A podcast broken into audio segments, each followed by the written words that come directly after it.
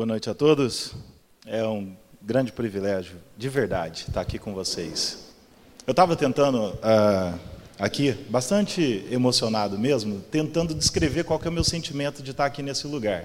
Uh, e talvez a metáfora que mais descreva o que, que eu sinto aqui nessa noite é de um torcedor de um time de futebol.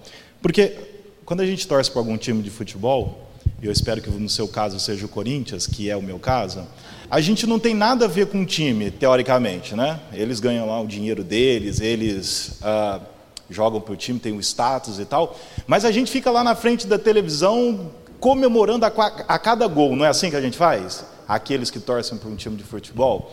Uh, a gente se envolve com o time, a gente não tem nada a ver com o time, o time não é nosso, a gente não ganha dinheiro para isso. Né? Tem gente que até paga canal de televisão para assistir o filme, compra camiseta de time, do time, botão do time, botão do time, óculos do time, faz um tanto de coisa e torce para o time, se alegra com o time, mesmo que esteja distante. Esse é o meu sentimento para com essa igreja. Eu estou distante dessa igreja aqui hoje, mas a cada gol, a cada vitória, a cada momento eu me alegro com vocês. E eu tenho muitas notícias dessa igreja. E lá de longe, eu vibro com cada gol. Eu vibro com 53 anos de idade dessa igreja. Eu me alegro com aquilo que Deus está fazendo aqui na vida de homens e mulheres que são discípulos de Jesus. E essa é a minha oração nessa noite que eu acabei de fazer ali. Deus, obrigado por essa igreja. A minha vida pastoral começa nesse lugar. A minha vida pastoral começa a partir da liderança dessa igreja, que reconheceu algo que Deus colocou no meu coração há muito tempo. E eu dou graças a Deus por isso. E a minha oração também é que Deus me use para compartilhar o Evangelho com vocês aqui nessa noite. E é por isso que nós lemos a primeira carta de João, no capítulo 1. E eu peço que você leia esse texto comigo. Não é o Evangelho de João, mas a primeira carta de João. Assim diz a palavra de Deus, eu leio o capítulo 1, os quatro primeiros versículos, e diz assim a palavra do Senhor: O que era desde o princípio, o que temos ouvido, o que temos visto com os nossos próprios olhos, o que contemplamos e as nossas mãos apalparam com respeito ao Verbo da vida. E a vida se manifestou, e nós a temos visto, e dela damos testemunho, e vou anunciamos a vida eterna a qual estava com o Pai e nos foi manifestada. O que temos visto e ouvido, anunciamos também a vós outros, para que vós, igualmente, manteais comunhão conosco. Ora, a nossa comunhão é com o Pai e com seu Filho Jesus Cristo. Estas coisas, pois, vos escrevemos, para que a nossa alegria seja completa. E eu gostaria que nós tivéssemos mais uma palavra de oração pedindo a bênção do Senhor aqui nessa noite. E para essa oração eu convido meu irmão Zé Viana, que peça que o Espírito Santo, Zé Viana, ilumine esse momento de exposição das Escrituras. Oremos todos com nosso irmão Zé Viana. Ó Deus, nós rendemos graças Pai e pedimos, em nome de nosso Senhor Jesus Cristo, que o Senhor esteja abençoando ricamente a vida do teu filho, do teu servo, o Patrick, e que nós possamos, ó Deus, através da tua palavra, saímos daqui transformados, ó Deus. Tenha misericórdia. Compadeça de nós, porque somos pecadores. Deus querido, que nós já iniciamos um culto abençoado na tua presença e que possamos, ó Pai, apindar este culto, ó Deus, com o único intuito e a direção do teu Espírito. Oramos agradecidos em nome do Senhor Jesus Cristo. Amém. Amém. Segundo o João, apóstolo do Senhor Jesus, que caminhou com o Senhor. Nesse momento, quando ele começa a escrever a sua carta, parece-nos que ele não é muito criativo. Afinal de contas, ele já havia escrito isso. Se lembrarmos, o Evangelho de João diz o seguinte: no princípio era o Verbo, e o Verbo estava com Deus. É, é a mesma coisa que ele está fazendo aqui na primeira carta de João. Nada muito criativo, todavia, muito profundo. Afinal de contas, João está escrevendo com pessoas ah, que têm visões diferentes de mundo como a gente tem. Ah, todos nós somos movidos por sistemas, por coisas que fazem com que a gente enxergue a realidade de uma determinada forma. Nós enxergamos a realidade que está à nossa volta dependendo dos óculos que a gente usa. Por exemplo, ah, os leitores de João entendiam que o mundo, que eles chamavam de cosmo, era regido por uma inteligência, por uma força, e eles davam o nome disso de Logos. O que é esse Logos? Uh, logos é alguma coisa que dá origem ao mundo, que sustenta o mundo, que faz com que o mundo tenha uma certa sincronia, uma ordem. Então, toda a realidade criada, eles atribuíam a esse Logos. Em outras palavras, o texto aqui traduz para a gente como a, a ideia de um verbo, de alguma coisa que dá sentido. Por exemplo, vamos pensar junto aqui. Não é através da palavra que tudo se torna real, não é? Não existe nenhuma realidade antes de palavra. Se não existe uma palavra, não existe uma realidade que a gente possa descrevê-la.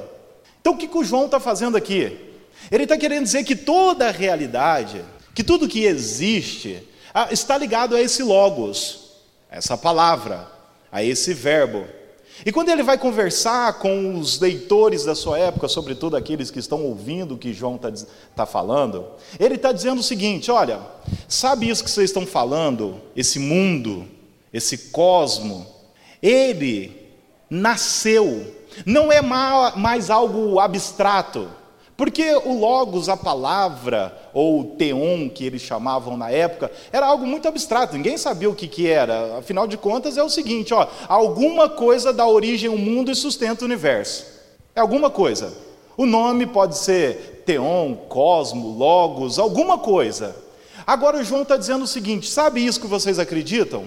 Na verdade, isso e foi encarnado. Esse cosmo nasceu viveu. E quem que ele está querendo dizer que é aquele que controla todas as coisas? O nome dele é Jesus. Sim, esse Jesus de Nazaré, que nós caminhamos com ele, esse Jesus que fez milagres, esse Jesus que pregou contra a religião, esse Jesus que pregou contra uma religião que era pautada exclusivamente na ação humana, naquilo que o homem podia fazer. Então, este nasceu. E a gente pôde tocar nele. Veja, toda essa ideia do universo era algo muito abstrato, ninguém sabia o que, que era. Ninguém sabia exatamente o que, que fazia com que o mundo existisse e que as coisas existissem. Então João está dizendo o seguinte: olha, ele nasceu. E é por isso que nós lemos no primeiro versículo: o que era desde o princípio. E é claro que se você tem familiaridade com o texto bíblico, você já ouviu essa palavra princípio em algum lugar das Escrituras. Lá em Gênesis, nós lemos o seguinte: No princípio, Deus criou os céus e a terra. Lembre-se dessa palavra princípio. O que, que João está conversando aqui? Essa ideia começa a ser muito profunda para aquelas pessoas e eles começam a falar o seguinte: espera aí, João, ah, o que, que você está querendo dizer? Ah, você está falando para a gente que essa ideia de todo o universo, de toda a realidade criada, que a gente não sabia que é, que a gente não conhecia muito bem, tudo isso é entendido a partir de uma pessoa? João responderia: sim. Vocês estão entendendo? Não, pera aí, vamos conversar. Quer dizer que essa pessoa, um homem de carne e osso, da cidade de Nazaré, Jesus, o filho de José Maria, o, filho, o carpinteiro, Sim, este é o Criador de todas as coisas. Sim, agora vocês estão entendendo o que, que a gente está querendo conversar aqui. É, as pessoas poderiam pensar o seguinte: esse João tem algum problema. Como é que pode a realidade de toda a criação, de tudo aquilo que veio a existir, então foi encarnado, foi materializado numa pessoa? É justamente isso que João está dizendo para os seus leitores. Aquele lá do princípio, Aliás, como que foi a forma que Deus criou todas as coisas? Foi através da palavra. Como é que a criação se deu? Deus disse: haja luz e houve luz. Veja que a palavra está presente. E parece que João já nos alertou quem é esse Jesus. Ele diz o seguinte: que a palavra, o Verbo, se fez carne e habitou entre nós. E nós vimos a sua glória, a glória do unigênito, o único filho de Deus. Perceba então que criação, que toda realidade vem a partir de Jesus, porque ele é o eterno. E agora eu e você precisamos então começar a entender o que, que João está conversando aqui, porque vai muito além do que, que as pessoas podiam escutar, porque a ideia de realidade deles era a partir do que eles viam. Mas isso tudo era abstrato, e ele está dizendo o seguinte: não, vocês precisam enxergar isso a partir de Jesus, porque Ele é o eterno. E toda criação só é possível a partir daquele que é eterno. Ah, por exemplo, esses dias uma pessoa falou o seguinte para mim: ah, sem Deus a gente não é nada. E eu fiquei pensando nisso, porque uma coisa que me dá prazer é pensar naquilo que a gente tem de popular. Porque naquilo que a gente tem de popular tem muita riqueza. E a gente usa um tanto de jargão popular evangélico. Porque alguém diz o seguinte: olha, sem Deus a gente não é nada. E aí, eu sou uma pessoa curiosa, perguntei, mas o que você quer dizer com isso? Aí a pessoa diz: Olha, sem Deus, a nossa vida financeira pode não ir bem. Olha, sem Deus, a gente pode não ter o melhor emprego. E aí eu percebi que eu podia ser bênção na vida daquela pessoa. Porque ah, sem você alinhar sua vida com Deus, você pode ter um bom emprego, você pode ter uma boa casa, você pode ter uma boa conta corrente, você pode ter tudo isso. E detalhe: ah, se serve de conforto para alguém, eu vou dizer uma coisa: a gente não precisa de Deus para essas coisas, ok? Porque eu conheço um tanto de gente, e graças a Deus por isso, que não pertence à igreja, que não cultiva a sua espiritualidade e que tem um bom emprego, que tem felicidade, diferente de alegria, ok? Ah, essas pessoas vivem plenamente eles não estão nem aí com Deus.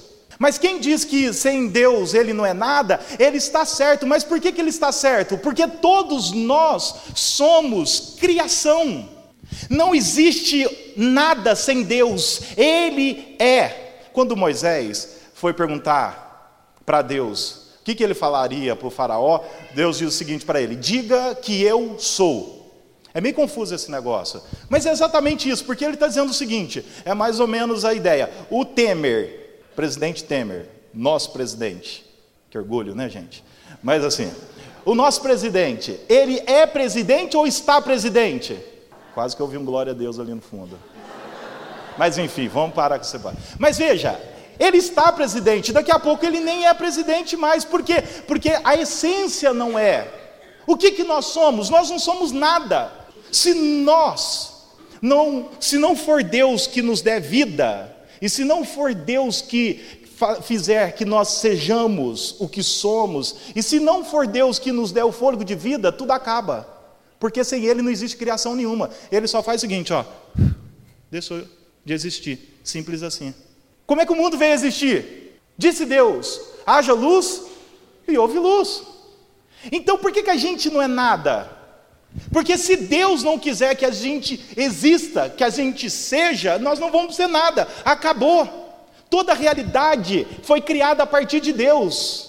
Tudo que nós vemos, tudo que nós ouvimos, toda a realidade, ela parte de Deus, porque Ele é o eterno, Ele é por isso que o projeto mais louco da nossa vida é tentarmos caminhar com a nossa vida longe de Deus. Porque eu posso ter tudo aquilo que eu acho que é bom, mas vai chegar um momento da minha morte que nada disso vai mais existir, nada vai fazer sentido, porque eu posso viver uma vida feliz, mas um dia eu vou chegar diante do juízo e aí eu vou estar diante de Deus, eu vou perder essa alegria, sabe por quê? Porque ela não é eterna, ela tem prazo de validade. Tudo que existe tem prazo determinado. Tudo que existe está medido numa régua chamada Cronos, tempo mensurável. Eternidade tem a ver com Deus. E é por isso que eu tive uma crise de espiritualidade esses dias. Porque eu, lá na nossa comunidade, no Taquaral, a gente tem lido os evangelhos e olhado para Jesus Cristo. E tem um momento que eu olho para Jesus Cristo e a conversa de Jesus com o Pai tem a ver com coisas que são eternas. E aí eu peguei a minha oração e coloquei ela dentro de uma régua, ok? Ah, A oração da minha semana inteira, colocada nessa régua, tinha tudo a ver com coisas que não são ligadas à eternidade, mas são questões circunstanciais. A educação das minhas filhas, a minha saúde, as contas que eu tenho para pagar, os livros que eu preciso ler, as coisas que eu preciso produzir, tudo coisa que é medida na régua. Porque se Jesus chamasse a gente para um papo hoje, e ele chamasse cada um de nós para vem cá, vamos conversar. E aí Jesus perguntasse assim para a gente: o que, que é que você quer falar comigo? Ah, muito bem, Jesus, eu estou com um problema no meu trabalho. Pé, pé, não, isso aqui não tem a ver com eternidade, isso aqui é circunstancial, vai mudar. Muda de assunto. Sabe o que é Jesus? Eu estou com uns probleminhas interpessoais aí e tal. Não, peraí. A, a gente não consegue ter um papo com Jesus que tem a ver com eternidade. A gente mede a, a nossa relação com Jesus com coisas que são circunstanciais. Quem é esse Jesus? Ele é o eterno, Ele é o Criador de todas as coisas.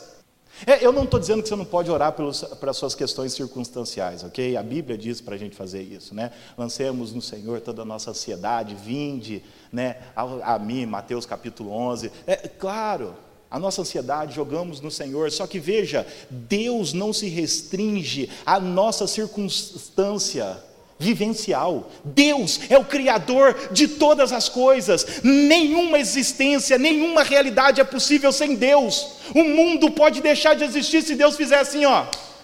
Entende por que é um projeto louco? Nós queremos viver longe de Deus?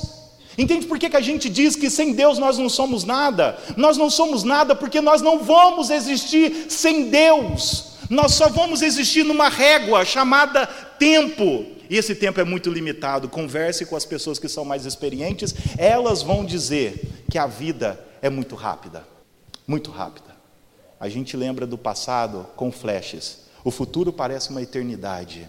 Por quê? Porque a gente perdeu a noção de eternidade a gente deixou de cultivar aquilo que verdadeiramente está ligado a Deus, que é eternidade. O que, que João está dizendo então?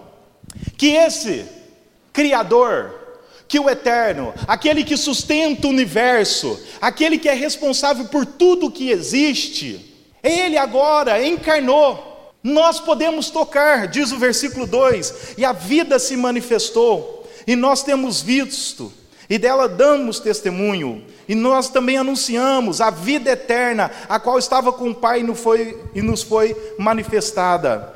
Diz o versículo 1: Nós vimos com os nossos próprios olhos, contemplamos, as nossas mãos apalparam aquele que é o eterno. E a gente então consegue materializar tudo que está relacionado a Deus. E o que, eu venho conversar aqui com vocês nessa noite? O que, que é a nossa espiritualidade cristã, então? Richter Foster, um autor de um grande livro que é lido em todo mundo no cristianismo, Celebração da Disciplina, fala uma coisa muito interessante. Ele diz o seguinte: a superficialidade é a maldição desse século. A superficialidade é a maldição desse século. Ah, eu vi uma criancinha uma foto nessas redes sociais aí, uma criancinha levantando um cartaz, naquele cartaz estava tudo pintado, não dizia nada com nada e estava dizendo o seguinte: é mais ou menos o que, que as pessoas estão fazendo hoje, manifestando contra alguma coisa que elas nem sabem o que, que é. Está dizendo o seguinte: ah, eu, eu, eu não aceito essa política, mas o que, que você não aceita? Sei lá, eu não aceito, está tudo ruim. É muito superficial. O que, que a gente quer como nação? É difícil responder essa pergunta. Agora, como cristão, como que nós exercemos a nossa espiritualidade? Será que essa espiritualidade tem a ver simplesmente com a ideia do transcendente?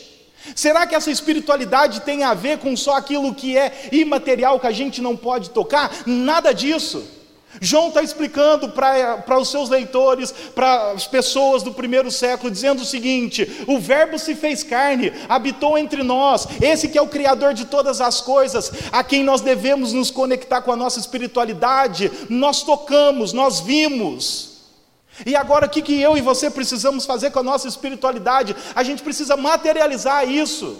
E como que a gente consegue materializar isso? A partir de Jesus a partir daquilo que ele fez. E agora a gente vai para o Evangelho de João. Chega um momento no Evangelho de João que na cena de João 14 tem Tomé. E aí alguém fala para o Tomé o seguinte: olha, ele ressuscitou. Não, não é possível. Não é possível. Eu até acredito em Jesus, eu confesso Jesus. Mas essa ideia de ressurreição é um negócio meio doido. E eu gosto do Tomé, porque pelo menos ele é sincero. A gente teria muita dificuldade em entender esse negócio, se for falar a verdade. Na minha confessionalidade, eu digo amém para tudo. Agora, quando eu processo isso, eu falo, uau, como é que devia ser esse negócio? Jesus ressuscitou, não onde que a gente tem um registro disso? Não tem um registro. Tinha a confessionalidade de Israel dizendo o seguinte: que o Messias seria o vencedor. Mas como isso seria? Uau, é difícil. Gênesis 3,15, a gente sabe que a serpente iria ferir o Messias, mas como isso dava, agora ressurreição é um negócio muito maluco. Então Tomé fala o seguinte: é, eu acredito, mas eu tenho lá minhas dúvidas. Então o que, que Jesus fala? Chega para Tomé e fala o seguinte: Tomé, Faz uma oração aí, você vai acreditar em mim. Não foi assim que ele fez? Hã? Parece que não. E é muito interessante que no momento que Tomé, penso eu, o texto, no momento que Tomé está falando que teria suas dificuldades de entender como é que Jesus ressuscitou, de repente, sabe aquele momento que o assunto chega na, na ocasião? Sabe quando você está falando de alguma pessoa e de repente o assunto chega? E aí, Jesus chega para Tomé e fala o seguinte: Tomé, Sou eu. E Tomé fica perplexo. E como é que Jesus então mostra a realidade da reencarnação para Tomé? Ele não manda o Tomé fazer uma oração. Ele chega para Tomé e fala o seguinte: Tomé, olha aqui, ó. Tá vendo aqui? Sabe aquela lança que o guarda colocou em mim lá na cruz? Tá aqui a cicatriz, ó. Aqui, Tomé, tá vendo? Nos meus punhos foram aqueles pregos que há três dias colocaram em mim. Veja, Tomé, na medida em que a materialidade da espiritualidade chega diante de Tomé, Tomé diz o seguinte: Uau, que maravilha! É muito interessante que logo depois disso, Jesus começa a explicar para os seus discípulos como que eles iam exercer o amor. Como é que vocês devem fazer isso? Olha, se tem alguém passando fome, eu dei de comer. Se tem alguém passando sede, dele de beber. Deu para entender a conexão? Ah, Jesus está explicando e Jesus está falando para os seus discípulos que a espiritualidade, isto é, ser discípulo de Jesus, caminhar nos passos de Jesus, existe uma materialidade, existe um jeito de ser. Então, como é que nós vamos ser discípulos de Jesus, cultivando a nossa espiritualidade com transcendente? Sim, na linha vertical, sim, mas também existe a linha horizontal, que é a cruz. E como é que nós manifestamos espiritualidade? Quando eu amo o próximo, quando eu abraço, quando eu toco, quando eu exerço aquilo que Deus mandou eu exercer. Isso é espiritualidade cristã. Quando eu entendo esse Deus, eu me movo na direção do próximo. Quando eu entendo quem é esse Deus, as coisas que eu chamo de espiritual, espirituais, elas se materializam. Como é que eu falo isso?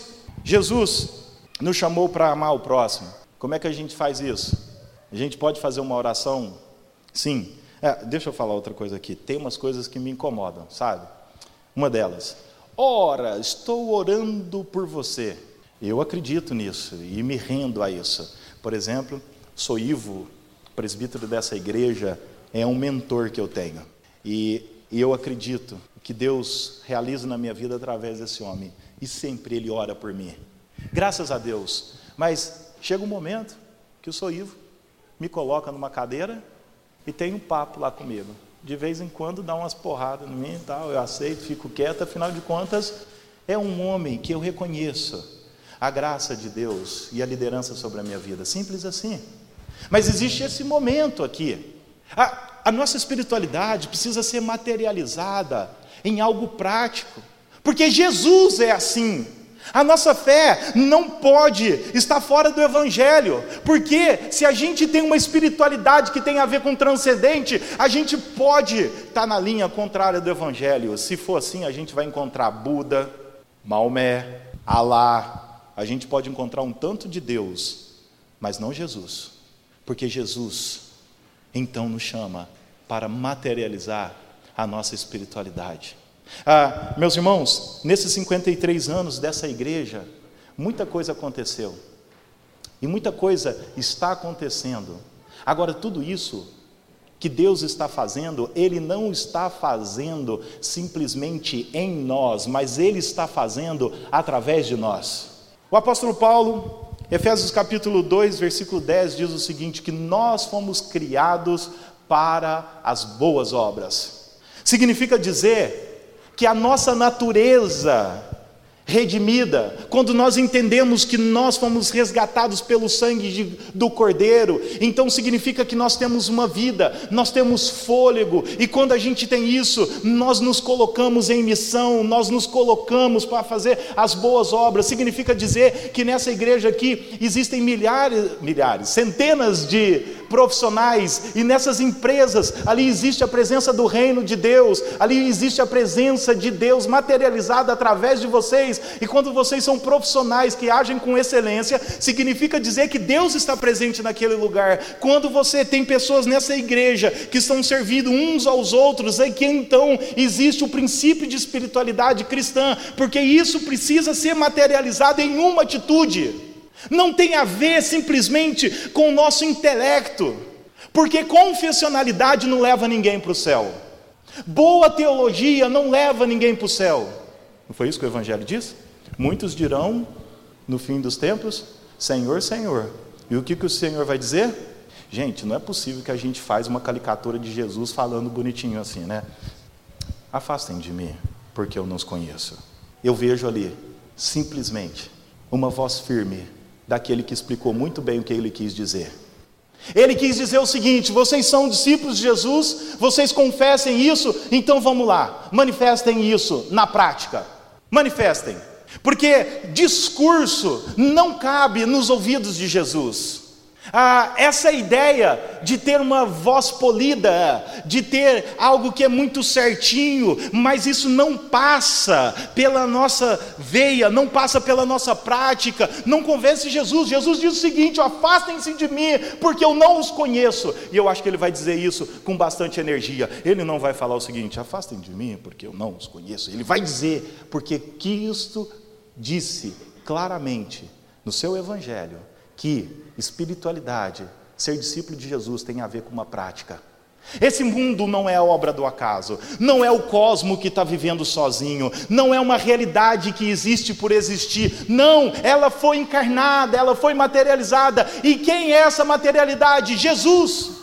E como é que nós manifestamos o reino de Deus? Como é que nós manifestamos a ideia de que existe um Deus criador? Como que nós manifestamos a ideia de que existe um Deus poderoso que fez o céu, a terra e o mar, na medida em que nós relacionamos e trazemos o reino? O reino é invisível, mas a materialidade dele é presente. Sabe por quê? Porque quando nós amamos pessoas, como nós nós envolvemos com pessoas, quando nós trazemos a realidade do reino para aquilo que a gente está fazendo, o Deus está está presente.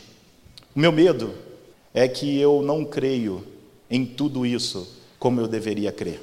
Porque o desafio que eu tenho é acreditar no que Jesus disse. Porque ele diz o seguinte: que aqueles que creem no Senhor, obras maiores, cremos nisso? O que, que a gente está gastando o nosso tempo então, vendo Big Brother, acessando rede social, sem nada, gastando tempo com o WhatsApp, envolvendo em assuntos religiosos que não produzem discípulos, fazendo reuniões de entretenimento.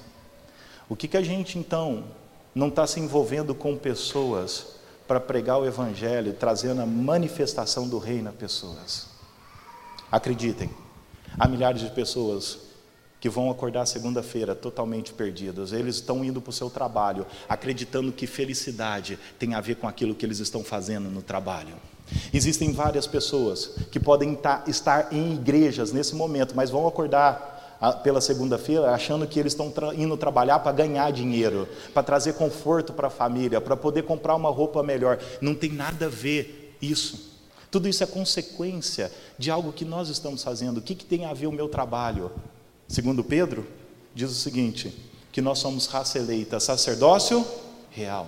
É, eu e você somos representantes do reino para materializar o reino de Deus onde nós estamos. Nós somos sacerdotes, nós representamos. Se a gente fosse superficial, a gente vai achar que a nossa natureza de igreja tem a ver em reunir pessoas. Mas este lugar aqui é uma agência de pessoas que entenderam a missão de Jesus Cristo e eles estão seguindo os passos de Jesus. Então eles se rendem em adoração. Eles então reconhecem que Deus é o criador de todas as coisas. Então o que, que a gente faz? A gente levanta as nossas mãos e a gente adora o Cordeiro e essa música leva a gente a entender que Deus é o Senhor de todas as coisas. A minha vida não faz sentido, então eu não estou vivendo para a minha família, eu não estou vivendo para o meu trabalho, eu estou vivendo para a glória de Deus, porque porque sem isso nada da minha vida faz sentido. O projeto mais louco do mundo pode ser o meu projeto de vida de ter uma família feliz, isso é muito bom, mas não é o sentido da minha vida, porque tudo isso não tem a ver simplesmente com eternidade, é eterno somente, é Deus. E se nós queremos perpetuar levar adiante aquilo que nós temos experimentado de bom da vida, a família, o dinheiro, a alegria, a felicidade, o regozijo, isso tem que estar conectado com Deus. Porque o dia que não estiver conectado com Deus, a gente vai parar num consultório terapêutico. Porque não dá para entender o seguinte: por que, que momento eu não tenho felicidade? Sendo que eu tenho um Deus todo-poderoso. E a gente vai ter crise e achar que Deus nos abandonou. Mas se a gente estiver pautado no Evangelho, a gente vai entender o seguinte: nós estamos sujeitos a todo tipo de coisa, ok? Cristianismo, discípulo de Jesus, marido discute com esposa, esposa discute com marido, irmãos têm desentendimento, mas resolve pela graça de Jesus, ah, tem problema no trabalho, bate o carro, ah, tem, tem dificuldade para pagar o IPVA, seja bem-vindo à vida real de um cristão. Agora, o que tem diferente de tudo isso é que não, nós não vivemos essa realidade simples e puramente, nós vivemos a eternidade, porque nós nos conectamos com aquilo que não vai acabar. João diz isso. E aí, depois, a partir do versículo 3, ele diz: ele diz o que temos visto e ouvido, anunciamos também a vós outros, para que vós igualmente mantenhais comunhão conosco. Ora, a nossa comunhão com o Pai e com seu Filho Jesus Cristo. Estas coisas, pois, vos escrevemos, para que a nossa alegria seja completa. João está conversando com pessoas aqui que são discípulos de Jesus, ou que estão numa caminhada para o discipulado. E João diz o seguinte: vamos ser felizes? Vamos ter uma alegria plena? E qual é essa alegria plena? Que todos tenham consciência que toda a realidade, tudo que existe, agora nós podemos tocar, nós podemos ver. Notadamente, nós não podemos tocar em Cristo, assim como João teve essa oportunidade, mas a gente pode tocar naquilo que é eterno a gente pode tocar naquilo que não é perecível, que não vai acabar num caixão, que não vai acabar quando nós ficarmos doentes. E sabe como é que a gente pode fazer isso?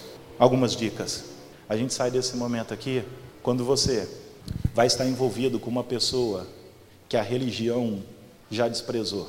Quando você se envolver com coisas, com pessoas que estão esquecidas pela maioria.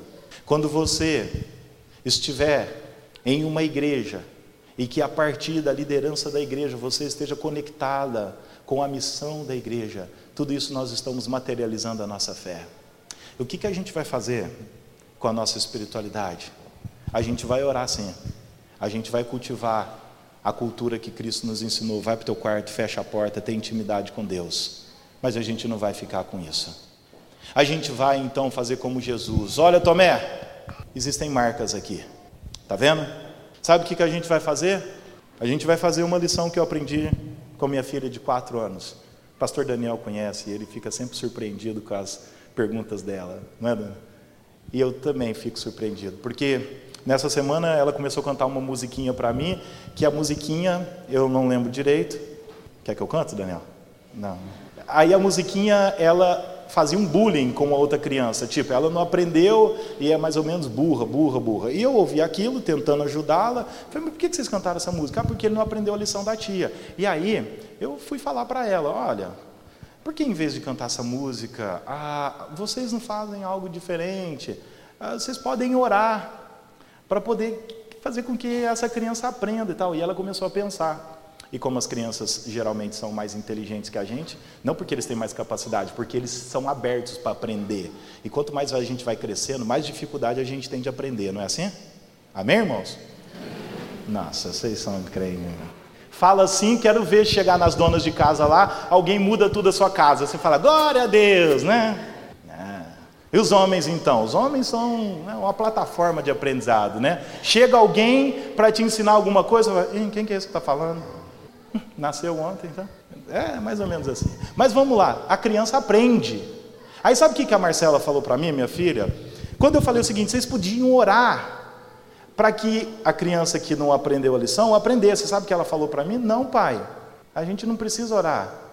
A gente só pode ajudar ela a aprender, eu vou ensinar para ela. Acertou. Não é uma questão de oração. Elas precisam ensinar as outras crianças. Agora, eu não sei o que, que ela tem, talvez um DNA professoral, né, que ela tenha, mas ela sacou o negócio. Que que ela não é uma questão de oração, vamos lá ensinar a criança. Então, se ele não aprende, eles vão ensinar e ela acha que vai conseguir ensinar. Se ela não conseguir, mas ela entendeu o que que é se, se manifestar como agente do reino de Deus na vida de outra pessoa. Bem, meus irmãos, a minha oração hoje é para aqueles que têm uma confessionalidade muito firmada no coração, mas que ah, estão com dificuldade de colocar isso numa prática. E se você quer se avaliar nessa noite, veja o quanto que você se envolve com o próximo, o quanto que você se envolve com pessoas fazendo a ideia de eternidade. Eu não estou falando de se envolver para o churrasco, ficar lá, né, falando da política, do time de futebol e tal. Não, não é isso. Eu estou falando o seguinte: ah, você tem essa confessionalidade muito bem descrita aí na sua mente, mas a minha pergunta é, por favor, responda com a sinceridade do seu coração. Não banalize a espiritualidade, porque Deus está presente aqui nesse lugar. E tão certo como o ar que eu respiro, Deus está presente aqui. Amém? Amém. Creio nisso. Responda aí no seu coração. De onde você está? Como que você tem manifestado a sua espiritualidade? Com confessionalidade ou de maneira encarnada na prática? Como é que é a sua semana? Ah, como é que você compartilha o evangelho com pessoas? Avalie -se. Qual é a sua alegria?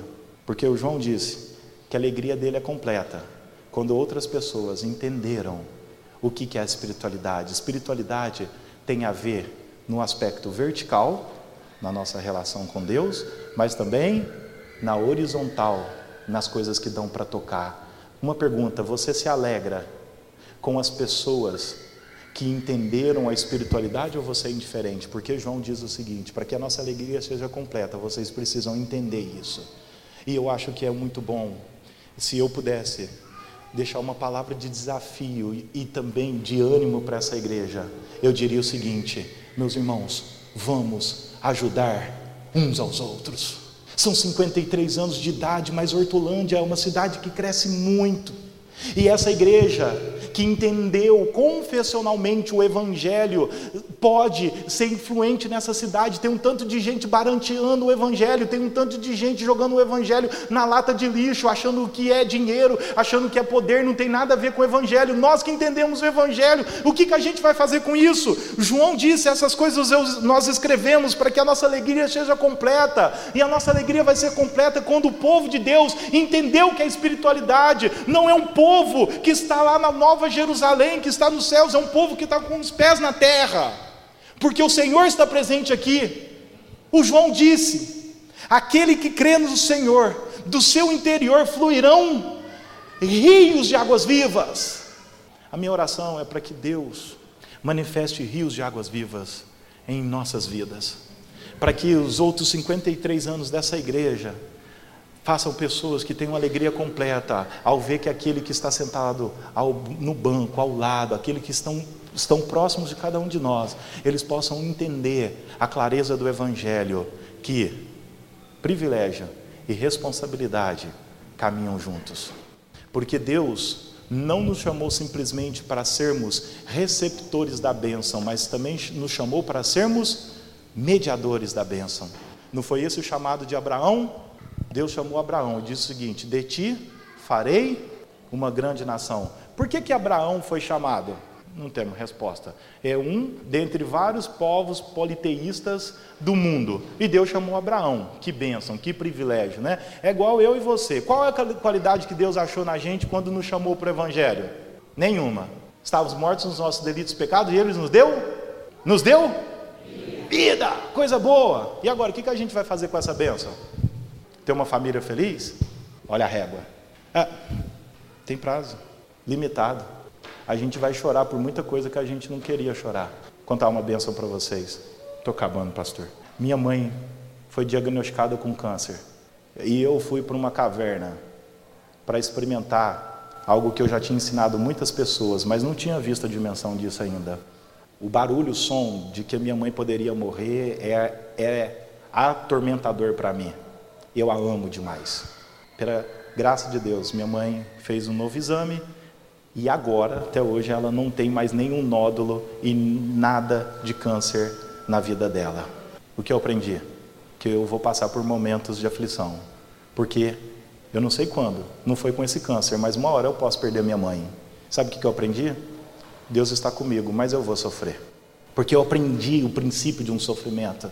E muitas pessoas já passaram por essa experiência. Mas veja, tudo isso é circunstância da vida. Sabe por quê? Porque isso está na régua de começo, meio e fim. Mas vai chegar um momento que nós vamos experimentar o ápice da eternidade. A gente já está vivendo isso a gente já está vivendo, só que não é pleno. Tem momentos que a gente vai passar por felicidade, mas Apocalipse 21 diz que o Senhor enxugará dos nossos olhos todas. Entende isso? Eu não vou mais chorar por causa da minha mãe e nem vou sofrer de antecipação. Por quê? Porque o Senhor prometeu nisso e eu creio nisso. Eu quero viver isso. Então, o que, que a gente pode fazer como desafio para essa igreja, meus irmãos? O que João disse, para que a nossa alegria seja plena, completa. Precisa haver unidade. Quem está caminhando conosco não pode, não deve ficar sozinho. O que, que a gente vai fazer? A gente vai manifestar a graça de Deus sobre essas pessoas. E se você quiser colocar isso na conta de um pastor, de um líder, por favor, não faça isso. 1 Tessalonicenses capítulo 5, versículo 1 diz o seguinte: exortemos, uma outra tradução, acolhemos uns aos outros. Sabe para quem que Paulo estava escrevendo? Para a igreja nós manifestamos o reino de Deus. E graças a Deus que isso não está para uma classe de sacerdotes. Por quê? Porque Deus deu a mesma condição para mim e para você. A gente pode fazer isso. Glória a Deus. E essa igreja seja inspirada a poder investir na vida do outro. Mas a gente não pode sair daqui sem fazer a reflexão. E aí? Como que é a sua espiritualidade?